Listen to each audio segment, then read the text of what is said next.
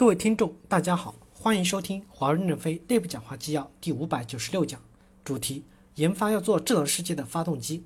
任正非在产品与解决方案二零一二实验室管理团队座谈会上的讲话。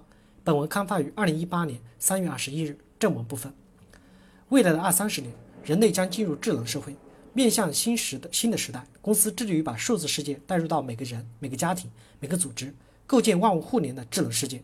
这既是激发我们不懈奋斗的远大远景。也是我们所肩负的神圣使命。公司要成为智能社会的使能者和推动者，这将是一个持久的、充满挑战的历史过程，也是我们的长期机会。在这个过程中，研发要扛起重任，成为公司走向未来的发动机。研发要坚持客户需求和技术创新双能驱动，打造强大的基础平台。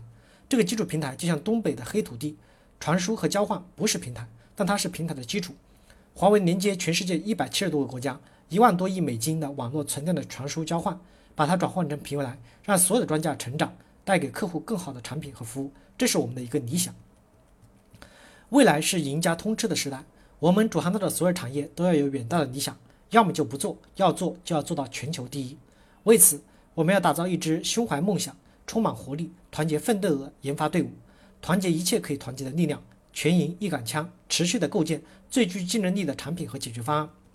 第一部分，全营一杆枪的目的就是要打下飞机，没有你们的项目都是我们的上纲领。全营一杆枪的目的就是要打下飞机。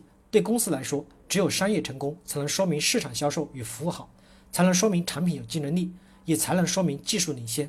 只有从2012实验室到 PS，从研发体系到市场体系都做到全营一杆枪，公司才能实现商业成功。我们不能是各自孤芳自赏，不能是问题全在他人身上。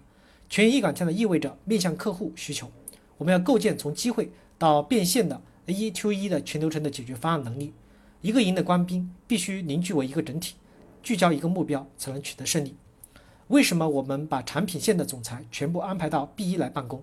因为你们不只是研发的主管，而且肩负着产业端到端的经营责任。在 B 一就是为了方便沟通和解决问题，哪个地方有短板就搬到哪里去办几天工。各产品线总裁集中办公，也是在增强你们横向尾横向尾线的打通。打上岗岭的时候，没有你们的项目，都是我们的项目。说你们的人，我要问一下，你做了什么贡献？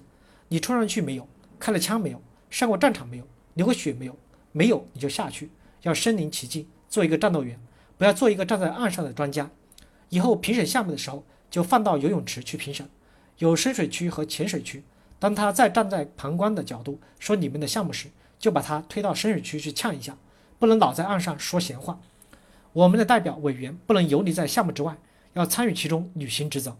以前采购委员会开会缺席三次就罢免委员资格，没有委员资格就没有表决权。现在出勤率都很高。产业管理者也要有权利对功能领域代表进行弹劾、考核，甚至降级降薪。开发代表处要素对要素代表也要一样，如果他们不履行职责，就换个二等兵上来。现在的二等兵都是博士和硕士，能力都很强。各领域的代表委员参与项目，不是去卡项目、去否决项目，而是要积极的拖动各领域的资源来支撑项目的成功。你有看法要积极的表达，践行努力。代表和委员没有一票否决权，一直到 IPMT 都没有一票否决权。当你要否决的时候，你要说明你这个委员做了什么，你自己要想清楚，要讲清楚。当然也要敢于坚持原则。如果没做贡献，讲不清楚是不好的。卡住多少问题不能成为你的业绩，帮助解决多少问题才是你的功劳。我是有否决权的，但我不轻易，我轻易不会否决。我要否决的时候，先退回去跟别人商量，讲明我的意见是什么。来回商量以后，我们一起来调整，而不是站在旁边看热闹。我们一起冲锋，冲错了一起改正，相互的帮助，这才是战友。感谢大家的收听，敬请期待下一讲内容。